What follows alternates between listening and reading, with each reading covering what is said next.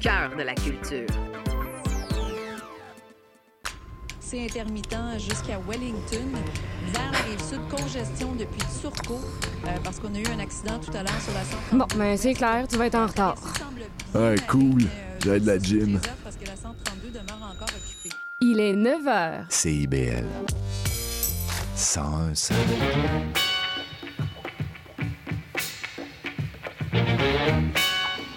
Bonjour à toutes et à tous, vous écoutez les Aurores Montréal sur CIBL. Ici Charline Caro, votre animatrice, ravie de vous retrouver en ce mercredi 20 septembre.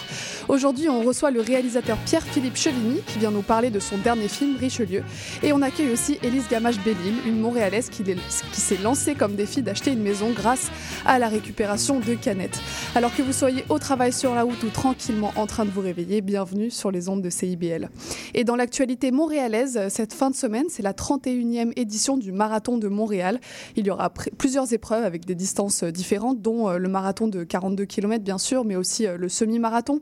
Et puis aussi des distances plus courtes avec un 10 km, un 5 km et même un 1 km pour les plus petits. Les 19 000 coureurs inscrits traverseront toute la ville, ses parcs, ses rives, ses arrondissements. Et puis pour l'occasion aussi, l'esplanade du parc olympique a été aménagée pour devenir le site d'arrivée. Il y aura la remise des médailles, le ravitaillement, les célébrations, bref, un bel endroit pour finir la course ou euh, venir observer euh, les coureurs. Il y aura également de nombreuses activités, des prestations musicales gratuites. Alors que vous soyez euh, coureur ou spectateur, venez profiter de cet événement festif et on l'espère ensoleillé. Et puis dans l'actualité aussi, une manifestation contre les droits des personnes trans a eu lieu hier matin euh, dans le centre-ville de Montréal et dénonçait tout ce qui concerne l'enseignement de l'identité de genre à l'école. Euh, c'est le groupe Million March for Children Canada qui est affilié à l'extrême droite, euh, qui avait invité à se mobiliser pour, je cite, le droit parental. Et une contre-manifestation a aussi eu lieu pour, cette fois-ci, les droits des personnes trans et de la communauté LGBTQ+, qui a été organisée parallèlement face à cet événement. La tension était présente euh, entre les deux groupes avec euh, de nombreux euh, affrontements verbaux et aussi de nombreux policiers étaient présents sur place pour faire face aux débordements. C'est un événement qui prend lieu dans un contexte où les manifestations anti-trans se multiplient au Canada, alors que la rentrée parlementaire a été marquée par des débats autour de l'identité de genre et de l'inclusion des personnes trans et non binaires. On, continue sur CIBL avec l'entrevue de Pierre-Philippe Chevigny, le réalisateur du film Richelieu.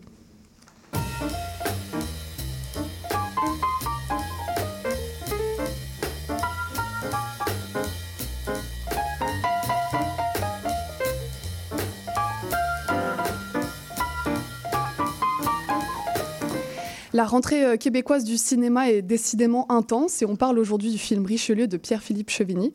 Euh, Richelieu, c'est l'histoire d'Ariane qui accepte un poste de traductrice français-espagnol dans une usine de transformation alimentaire au Québec.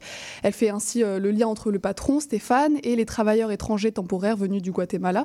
Mais elle va y découvrir un système de production inhumain et des pratiques illégales de la part de son patron. Bonjour Pierre-Philippe. Bonjour, merci de me recevoir. Avec plaisir. Alors c'est un film très actuel qui révèle les coulisses d'une usine qui emploie, qui exploite des travailleurs étrangers temporaires. Mais ce n'est pas euh, la première fois que vous traitez de la question des travailleurs étrangers, euh, parce qu'en 2013, par exemple, vous avez réalisé le court-métrage TAL sur euh, les aides ménagères philippines à Montréal. Pourquoi revenir sur le sujet cette fois-ci à travers un long métrage? Oui, ben c'est ça. Ça a commencé en 2013 avec mon court-métrage TAL. J'avais fait de la, recherche sur le programme des travailleurs étrangers temporaires, qui est un peu le, programme fédéral à travers lequel cette main-d'œuvre-là est recrutée. Euh, puis mon film, c'était sur le volet des aides ménagères, euh, principalement des Philippines. Mais dans le cadre de cette recherche-là, j'avais accumulé aussi beaucoup de matériel sur le volet agricole, donc les travailleurs qui, qui travaillent dans les champs, dans la transformation alimentaire. Puis à cette époque-là, en 2013, on en parlait très peu. C'était pas un sujet d'actualité comme ce l'est devenu par la force des choses récemment. Mais j'avais lu des allégations d'abus, euh, d'exploitation dans, dans, dans, ces, dans ces usines, ces fermes-là. Fait que ça m'avait mis un peu la puce, la puce à l'oreille. Puis je me demandais pourquoi on n'en parlait pas plus. En fait, pourquoi il n'y avait pas de documentaire là-dessus, pourquoi il n'y avait pas de fiction. Donc, euh, je suis retourné dans mon coin, dans la vallée du Richelieu, puis où il y a beaucoup de travailleurs. J'ai posé des questions, puis j'ai compris pourquoi il n'y avait rien qui avait été fait c'est tout simplement que les travailleurs qui sont victimes d'exploitation, ils veulent pas parler. Il y a mm. vraiment une omerta, il y a, une peur des représailles. Donc, euh, c'est là que mon projet, je pensais peut-être faire un documentaire avec ça, mais là, je me suis rendu compte que ce serait mm. pas possible parce que personne ne voudrait me parler à visage découvert. Donc, c'est devenu vraiment une fiction. Puis euh, c'est comme ça, dans le fond, ça me permettait essentiellement de protéger les, les, les, témoignages des, des, des, gens qui me parlaient, puis de, de raconter quand même des, événements qui étaient véridiques. Donc, mm. c'est devenu Richelieu. Alors, comme vous le dites, l'enjeu des travailleurs étrangers temporaires, c'est un enjeu très actuel. Euh, pour bien comprendre, c'est un, un, programme en fait qui permet aux entreprises canadiennes de faire appel à une main-d'œuvre étrangère en cas de pénurie des travailleurs euh, nationaux, comme c'est le cas aujourd'hui d'ailleurs. sauf que ces travailleurs étrangers ne bénéficient ni des mêmes droits sociaux, ni même des, mêmes salaires que les travailleurs canadiens, euh, en plus de faire face à de nombreux abus. On le voit notamment euh, dans le film, mais on parle ici euh, de logements insalubres et surpeuplés, de salaires de misère, d'heures supplémentaires non payées, de menaces d'expulsion, bref. Euh, et puis, il y a deux semaines, justement, l'ONU déclarait que le programme canadien de travailleurs étrangers constituait une forme d'esclavage moderne. Euh, est-ce que c'était votre volonté première de faire un film aussi politique et actuel? Ah, Certainement. C'est sûr qu'on ne peut pas prévoir que ça deviendrait à ce point, que la sortie coïnciderait à ce point avec le fait que ça devienne à l'avant-plan d'actualité. Mais certainement, mon, mon but, moi, c'est que pendant tout le cadre de ma recherche, que ce que j'ai appris m'a profondément indigné, puis je voulais que les gens qui voient le film aient les mêmes réflexions que moi j'ai eues. Euh, je voulais définitivement pouvoir provoquer un débat de société, qu'on en parle. Il ne s'agirait pas non plus de, tirer la plug, comme on dit, sur le programme des travailleurs étrangers temporaires, parce qu'on en a vraiment besoin de ce mm. programme-là. Si ça s'arrêtait du jour au lendemain, l'industrie agroalimentaire au Québec s'effondrait complètement. Donc, euh, on en a besoin. Puis eux aussi, il y a une relation d'interdépendance. Les travailleurs euh, du Mexique, du Guatemala qui viennent à travers ce programme-là ont réellement besoin de ces emplois-là. Mais qu'est-ce qu'on peut faire peut-être pour réformer le programme, pour améliorer la, situation, puis s'assurer que les cas d'abus d'exploitation puissent plus avoir lieu. Mm. en parlant de ces travailleurs du Guatemala, vous avez effectué un grand travail de recherche en allant notamment recueillir des témoignages de travailleurs, euh, en allant les rencontrer chez eux au Guatemala. Euh, votre, actrice euh, Ariane Castellanos dit il a fait le choix de l'authenticité plutôt que du sensationnalisme. pourquoi faire toutes ces démarches en amont du film? Ben, premièrement, moi, c'est ça. Je voulais vraiment que le, film soit une espèce de collage de témoignages. Je voulais que ce, que ce, qui est raconté soit inspiré de la réalité. Puis d'aller au Guatemala, c'était à peu près la seule façon de leur parler d'une façon libre, que eux se sentent libres de, parler, parce que premièrement, quand ils sont au Québec, ils travaillent tout le temps, tout le temps, ils n'ont jamais de temps libre. Puis deuxièmement, ils veulent pas être vus par leur, avec leur, par leur employeur, avec quelqu'un qui pourrait être un journaliste. ils ont peur des représailles, encore une fois, ils ont peur d'être accusés de, de, de, délation, etc. Donc d'aller là-bas, c'était vraiment la seule façon que eux se sentent à l'aise de ne pas être surveillés. Il y a même des, des endroits, on le voit dans le film, où il y a des caméras de sécurité dans les résidences, donc ils sont tout le temps un peu surveillés. Donc, euh, d'aller là-bas, c'était vraiment nécessaire pour qu'eux soient à l'aise de parler. Mm. Fait que ça a été vraiment le, point de départ. Puis, dans, ce voyage-là, c'est ça, on est allé chez une dizaine de familles à peu près, puis on a recueilli les témoignages, puis c'est vraiment ça le, cœur du, scénario. Dans le fond, c'est ce qu'on nous a raconté pendant ce voyage-là. D'accord. Alors, votre film révèle la face la plus sombre du système capitaliste. Euh, les ouvriers sont exploités par un patron qui met en péril leur santé, qui les empêche de faire valoir leurs droits. Mais pour autant, c'est pas un film qui cherche simplement à dénoncer purement et durement le capitalisme. Euh, il montre aussi une réalité bien plus complexe, euh, parce que malgré euh, la situation révoltante d'injustice que vivent les ouvriers, vous montrez aussi les faiblesses du patron, qui lui-même est pris à la gorge par ses supérieurs. donc vous cherchez pas forcément à prendre un parti. Est-ce que c'était important pour vous d'apporter de la nuance dans ce film? Absolument. Ben, je pense qu'au final, le film prend quand même le parti des travailleurs, mais c'est important pour moi qu'on comprenne euh, les motivations du patron aussi, puis de, de, ne pas simplement pointer le doigt d'un individu. Tu sais, ce film-là, c'est pas de dire il y a des méchants, il y a des gentils. C'est plus qu'on est tous un peu euh, victimes d'un système qui nous force à s'exploiter, tu sais, exploiter toujours le plus faible. C'est un peu ça qui est démontré dans le film. Le, le, patron subit de la pression d'en haut, donc il fait subir de la pression à Ariane, qui elle doit faire subir de la pression aux ouvriers, qui eux-mêmes s'exploitent entre eux dans mmh, certaines situations. Donc euh, c'est ça je pense, un portrait qui est plus fidèle à la réalité. je pense que ça se passe en milieu industriel, mais cette réalité-là, elle existe aussi dans les fermes. C'est-à-dire qu'il y a des, des, fermiers qui en arrachent beaucoup, qui ont beaucoup de dettes, que c'est sont extrêmement stressés. Des fois, ils perdent leur récolte. Donc, tu sais, c'est jamais euh, tout simplement de dire que c'est des méchants qui exploitent. C'est souvent, c'est les situations externes qui fait que les gens n'ont pas le choix, en arrachent, puis finissent par commettre, ce genre d'actes-là. Donc, euh, c'était par souci de réalisme aussi. Puis c'est aussi de, de tu sais, je m'adresse au grand public québécois c'est de pas dire on est, euh, on est tous des méchants. Mm. C'est plus compliqué que ça. Là. Justement, co- comme vous le dites, tous les personnages, des ouvriers à la traductrice au patron, sont montrés vraiment dans leur vulnérabilité sociale et économique. Euh, au final, ils paraissent tous être victimes d'un système qui les dépasse. Est-ce qu'il y a un méchant, un grand méchant dans ce film ou pas? Ben, je pense que non. C'est plus de questionner notre responsabilité, notre complicité à ce système-là. C'est un système, c'est pas une personne, c'est pas un individu, c'est pas une entreprise. C'est certain que le programme des travailleurs étrangers temporaires est, est problématique en soi. Il y a des failles dans ce programme-là, notamment la question des visas de travail fermés euh, au Canada, parce que si moi je suis un, un travailleur mexicain dans le fond ou guatémaltèque, puis je, je suis recruté à, tra- à travers ce programme-là, le visa de travail qu'on m'octroie est fermé, c'est-à-dire que je peux pas changer d'employeur. Si l'employeur décide qu'il me met à la porte, mon visa n'est plus valide, je dois quitter le pays. Si moi je décide que je- la, la job est trop compliquée, trop difficile pour moi, je dois quitter le Mm. pays immédiatement. Fait que les, les- les travailleurs n'osent pas euh, se plaindre ou, ou font tout pour pas perdre leur job. C'est ça qui crée des situations de chantage et d'abus parce que le, le- le patron a tout le temps là, un peu le, le- cette épée de Damoclès là au-dessus de la tête de l'em- de l'employé qui peut se faire envoyer n'importe quand.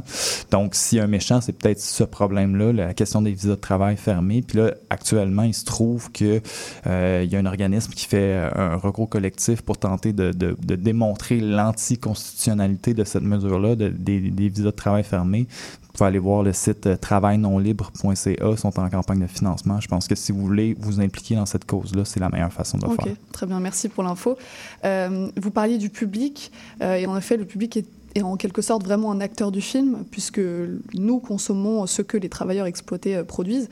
Qu'est-ce que vous cherchiez à provoquer véritablement chez les spectateurs? Ben, c'est certain qu'il y, a- il y a un aspect documentaire que je, voulais que les gens apprennent, certainement, mais c'est aussi un film de fiction, c'est aussi un, un film qui est construit comme un suspense, un thriller, c'est un film qui fait vivre des émotions. Euh, fait que c'est, c'est certain que moi, je voulais embarquer le, le spectateur dans, dans cet univers-là, puis la façon dont c'est filmé aussi, c'est que des plans séquences, donc c'est-à-dire, pour ceux qui connaissent peut-être pas le, le vocabulaire, c'est chaque plan, chaque scène est un seul plan, il n'y a pas de coupe, il n'y a pas de montage, comme on voit, par exemple, parfois à la télé, où on voit le point de vue d'un personnage, on coupe à l'autre. C'est vraiment des, plans euh, en continuité, ce qui fait qu'on a l'impression de vivre le moment en temps réel. Il n'y a jamais rien, il n'y a jamais de sentiment de rupture, ce qui fait vraiment euh, un effet immersif. On a l'impression d'être là, d'être dans l'action avec le personnage d'Ariane qui découvre tout ça. Puis ça, moi, c'est important aussi que ça soit une expérience de cinéma, que ce soit pas qu'un qu'un documentaire fictionnalisé. J'ai envie que les gens vivent des émotions. Puis euh, c'est ça. Alors, euh, malgré les situations parfois scandaleuses, euh, même toujours scandaleuses presque, que vivent euh, ces travailleurs étrangers, aujourd'hui, la couverture médiatique et les réponses politiques ne sont pas de la plus grande intensité, on va dire. À quel point un film, à quel point votre film peut faire avancer les choses? Ben, certainement, on en parle, ça je le, constate, mais comme, comme je dis, il y a plusieurs initiatives qui se trouvent à, être, à arriver dans l'espace public en même temps. Vous avez parlé aussi de la déclaration du rapporteur spécial de l'ONU, qui fait que là, on en parle beaucoup. Est-ce que ça va réellement changer les choses en bout de ligne? Je ne sais pas, mais le point de départ, c'est que nous, on en discute, qu'on se questionne sur notre complicité à, travers ce programme-là, parce qu'on en bénéficie, tous. Euh, L'épicerie est relativement abordable, même en temps d'inflation, parce que on, on bénéficie d'un programme qui exploite des gens. Est-ce qu'on est vraiment à l'aise d'être complice de ça? Je pense que c'est des questions qu'il faut se poser. Puis c'est encore une fois, la réponse n'est pas tout blanc, tout noir. C'est pas de tirer la plaque sur le programme. Mais le point de départ, c'est d'en discuter. Puis ça, je pense que le film peut faire ça. Est-ce que ça va vraiment sais, provoquer un changement politique ultimement? Je sais pas, mais on va en parler. D'accord. Ben, merci beaucoup, euh, Pierre-Philippe, euh, d'être venu nous parler de votre film. Euh, pour les auditeurs et les auditrices, sachez que vous pouvez d'ores et déjà aller le voir en salle à Montréal euh, et dans tout le Québec aussi. Donc, merci beaucoup, Philippe. À bientôt. Merci beaucoup de me recevoir. Merci. On continue sur CIBL avec l'entrevue d'Élise Gamache-Bellil qui vient nous parler du projet fou qu'elle s'est lancé.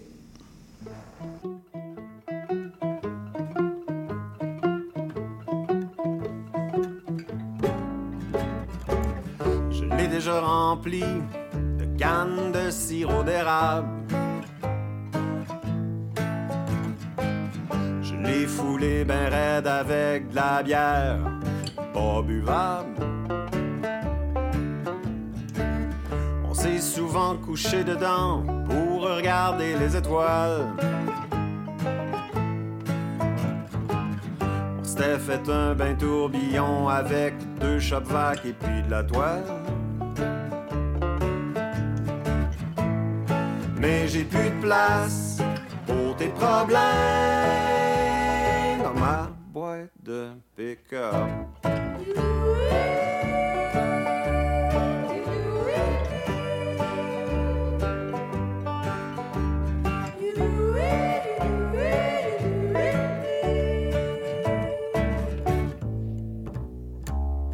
Déjà été bien pleine de caribous ramassés sur le bord du chemin. Déjà mis trois skidoo, c'était pas mal sketch, mais ça tenait bien. La fois de la barbe à papa gratis aux enfants du village. Il vomissait dans boîte quand je pognais les virages. Mais j'ai plus de place pour tes problèmes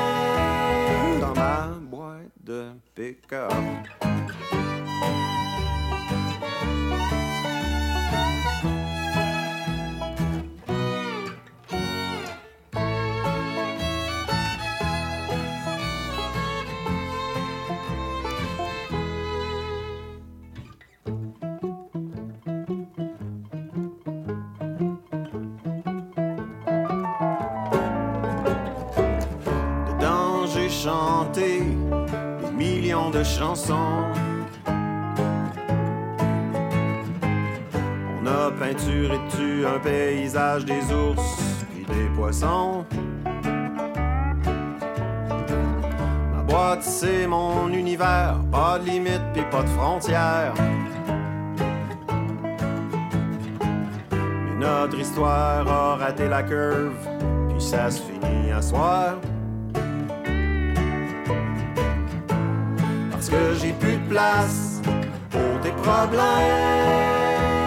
dans ma boîte de pick-up.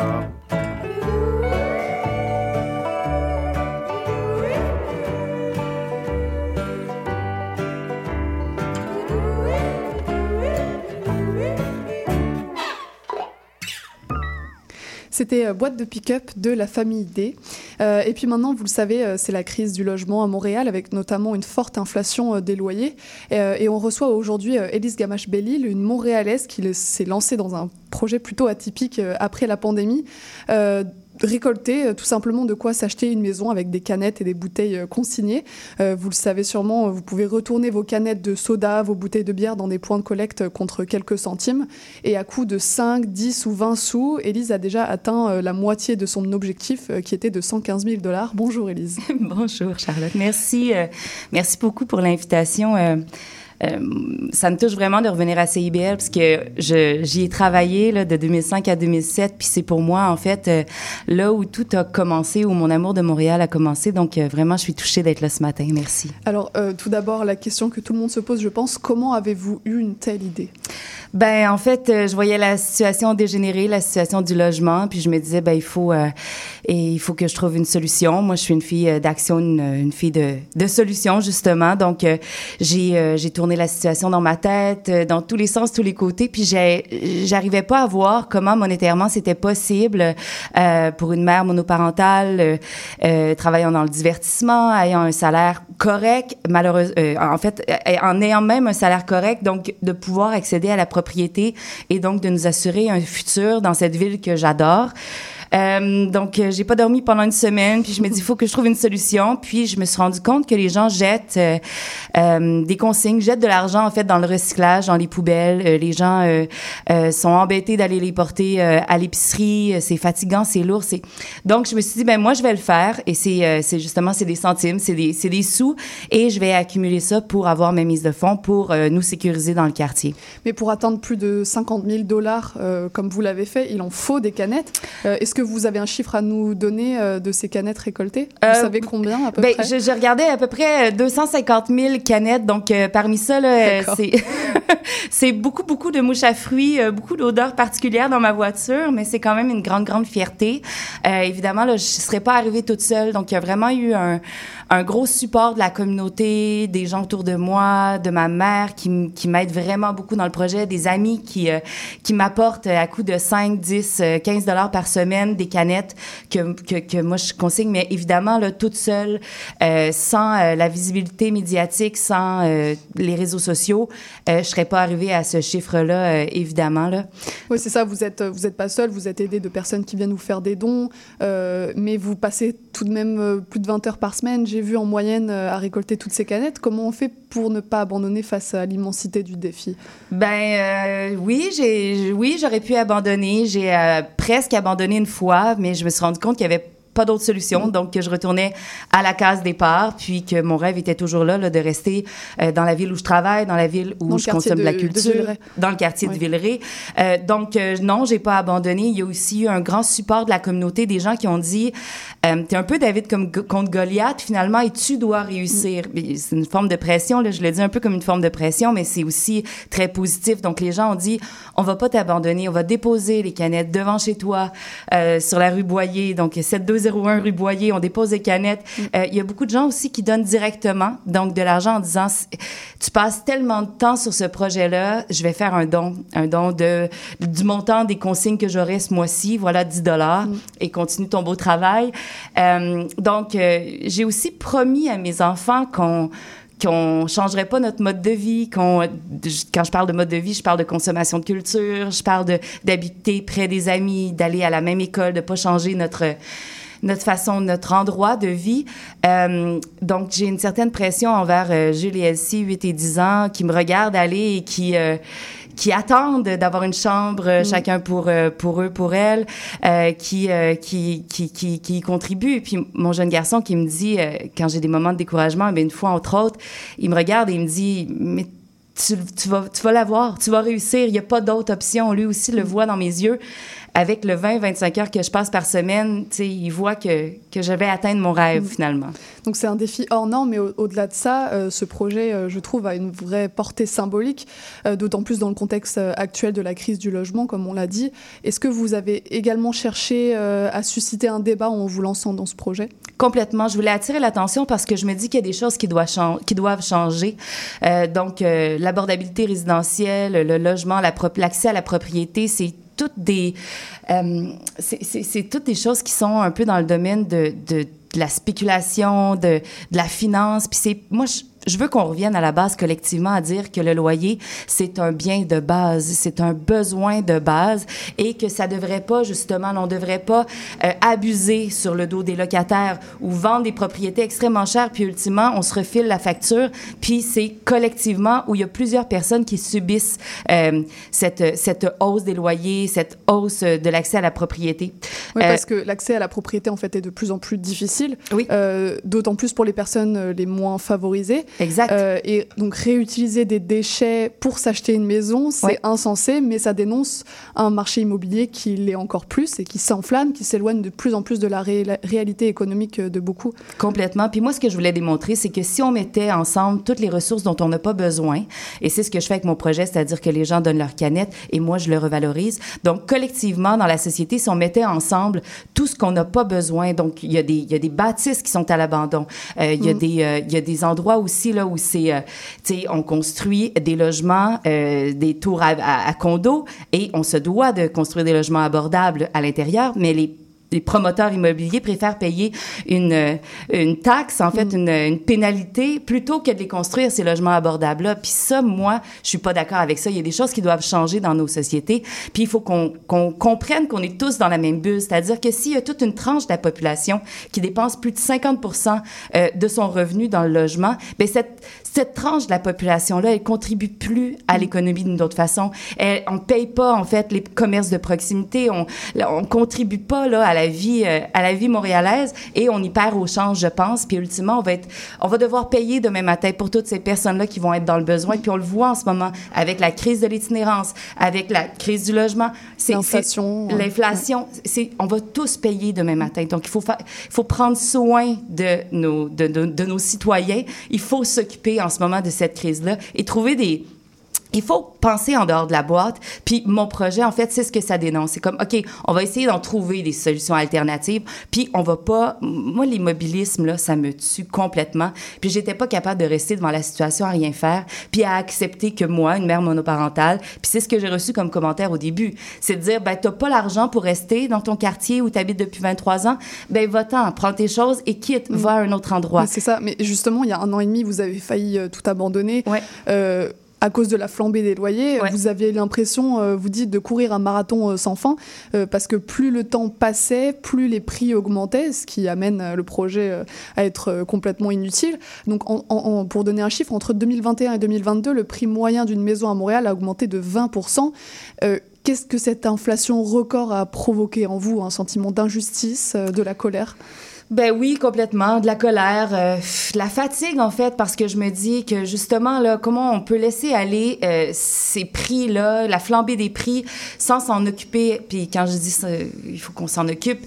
Les gouvernements, il faut, faut mettre des politiques, il faut s'occuper là, de cette, de cette situation-là qui, qui, qui déraille dans tous les sens. Et il faut commencer justement par dire que le, le- se rappeler que le logement, ben, c'est un bien de base. Puis dans cette optique-là, il faut faire attention aux gens qui y sont déjà. Puis on peut pas pelleter euh, les problématiques en région, en banlieue. Il y a, si on veut, en fait, il faut faire des choix pour Montréal. Si on veut des gens qui travaillent dans le culturel, dans le social, euh, dans le communautaire, euh, ben il faut qu'on puisse les loger ces personnes-là. Ils vont, je, je suis désolée, mais ils vont pas faire une heure de voiture pour venir dans le trafic travailler à Montréal. Donc ça prend de la place pour tout le monde si on veut que Montréal soit à tout le monde puis représente tout le monde. Alors, comment vous aider Parce que vous parlez de votre projet, peut-être que certains, certaines qui nous écoutent veulent vous aider. Concrètement, comment ça marche pour vous faire des dons? On passe chez vous Vous avez une page Face- Facebook, j'imagine? Euh, oui, j'ai la page Facebook, le projet Mise de fond. Donc, on peut suivre euh, les activités, voir mon adresse aussi, 7201 rue Boyer. Puis, on dépose les canettes devant chez moi. Je prends aussi toutes autres sortes de dons, évidemment, de l'argent, ça, c'est, c'est sûr, parce qu'ultimement, ce que j'aimerais créer avec ça, c'est avoir un plex le plus gros possible. Ouais, donc, ouais. pouvoir euh, avoir quelque chose pour héberger d'autres familles, héberger d'autres personnes, pour qu'on puisse collectivement rester à Montréal. Avec des loyers abordables Avec des loyers abordables, évidemment, donc faire un investissement responsable. Et euh, voilà, donc, Ok. euh, Bah, ben, oui, euh, vous pouvez toujours me joindre. Merci beaucoup, Élise, d'être venue nous présenter un peu ce projet atypique. En tout cas, n'hésitez pas à passer chez Élise ou d'aller faire un petit tour sur la page Facebook pour la soutenir. Un grand merci et puis à bientôt peut-être quand vous aurez réussi à acheter votre maison. Je vais revenir avec plaisir. Restez avec nous sur CIBL pour la clôture de l'émission.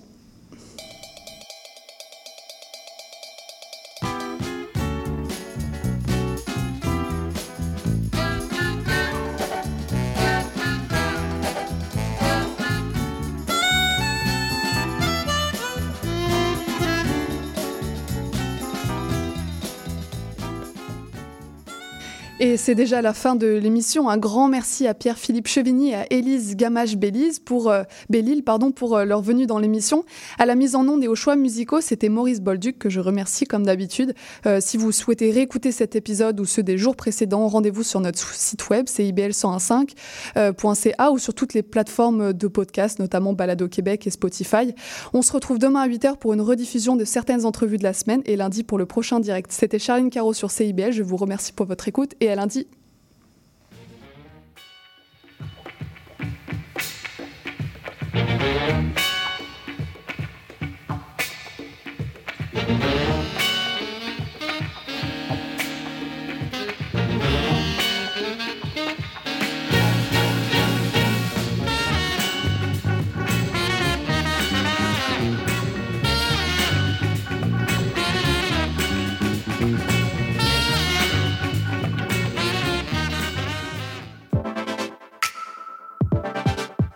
Bonjour, ici Boris Chassagne. Pour découvrir l'actualité locale d'un bout à l'autre du pays, écoutez l'émission Point de vue. On vous présente des reportages, portraits et entrevues réalisés par nos journalistes postés dans des provinces et territoires canadiens, société, art, culture, environnement, affaires publiques, l'information locale destinée à un auditoire national. Les jeudis 10h sur CIBL FM. Intention Inc., c'est la célébration de l'entrepreneuriat sous toutes ses formes. À chaque semaine, mon collègue François Morin et moi-même, Sophia Zisto, allons à la rencontre d'entrepreneurs brillants et avant-gardistes du monde des affaires et de l'économie sociale pour connaître leur histoire, leur motivation et leur passion. si vous êtes à la recherche d'une étincelle pour passer à l'action, soyez à l'écoute d'Intention Inc. tous les jeudis de midi à 13h. Le cowboy urbain. à cheval de ma corde, Tous les jeudis de guitare, 16 à 18 heures. Les heures de pointe, tu trouves ça normal? Mon nom est Jason Dupuis, je suis un obsédé de musique country. On orange toute la semaine. Je vous propose des entrevues, des performances et des grands classiques. La